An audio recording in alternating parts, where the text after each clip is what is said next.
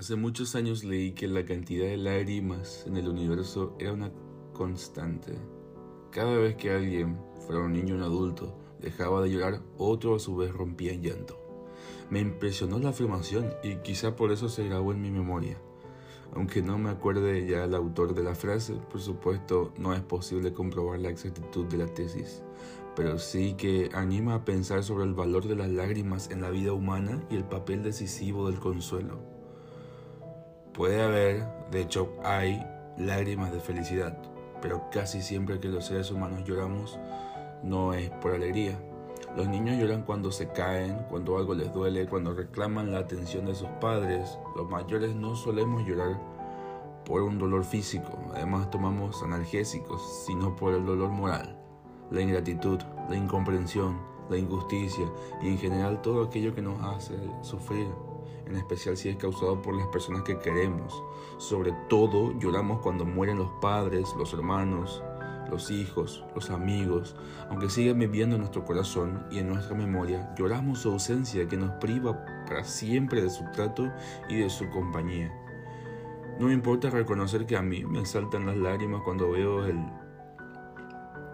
hasta algunas series o películas y con esas actuaciones a veces realmente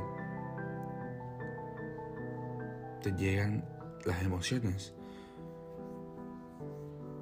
En muchas ocasiones las lágrimas son contagiosas, pero cuando es uno solo quien llora, casi siempre es, al menos así me parece a mí, porque sus palabras no son capaces de expresar todos los sentimientos que albergan su corazón en ese momento.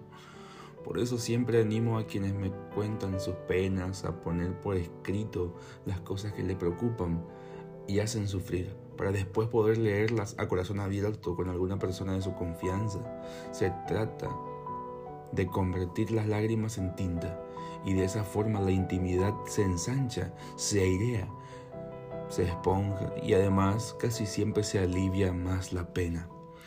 Hace unos días yo visto un video, un dibujo, quiero decir, de Mafalda, en la que se le veía llorando a Mafalda y decía, no lloro, simplemente estoy lavando recuerdos.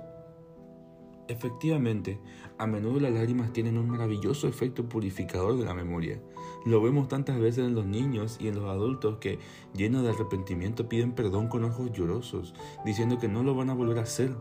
Esas son lágrimas buenas, que por así decirlo, lavan la acción, purifican a su autor y llevan al olvido la acción lamentable que pudo haber hecho. No quiero recurrir a la manida frase de los hombres no lloran, con la que sigue reprimiéndose la expresividad emotiva en tantos niños varones en todo el mundo.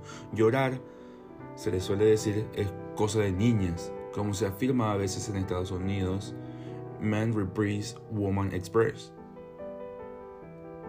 los hombres reprimen sus lágrimas, mientras que las mujeres expresan sus emociones con ellas. De hecho, cuando se ve a Obama llorando en un discurso, a algunos les parece un recurso teatral semejante quizá a la lágrima de cocodrilo. A mí siempre me impresionan las lágrimas. Sí, me parece importante valorarlas y aprender a consolar a quien llora. Hay que saber ponerse a su lado y echar nuestro brazo sobre sus hombros para hacerle sentir el cálido apoyo de nuestro afecto, ofreciéndole si fuera preciso un Kleenex o nuestro pañuelo limpio. Acompañar a quien llora nos dice mucho de la capacidad de consuelo que aporta el cariño.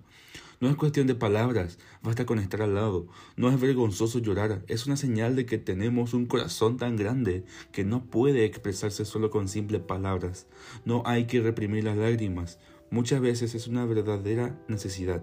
Y sobre todo, la persona que llora está gritando con sus hípidos que necesita nuestro consuelo. Esto es, que necesita sentir el apoyo de nuestra comprensión y nuestro acompañamiento.